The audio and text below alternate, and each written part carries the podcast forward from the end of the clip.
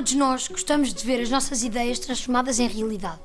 E no caso dos engenheiros mecânicos, isto é particularmente importante.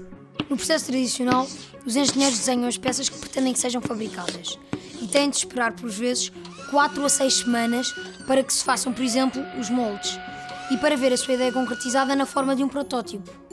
Conhecem a história do Pinóquio? Agora imaginem que, em vez de ter de esculpir madeira, o velho espeto tinha à sua disposição um computador com um software de desenho apropriado e um equipamento de prototipagem rápida. O boneco demoraria apenas algumas horas a ficar pronto. Com prototipagem rápida, a peça pode ser obtida muito rapidamente, a partir de um desenho tridimensional e utilizando um software específico. De seguida, o sistema de prototipagem interpreta esse ficheiro e faz a impressão tridimensional da peça em camadas sucessivas de 0,1 mm de espessura. Ao fim de algumas horas, a peça está pronta para que os engenheiros possam desenvolver o seu trabalho. Magia?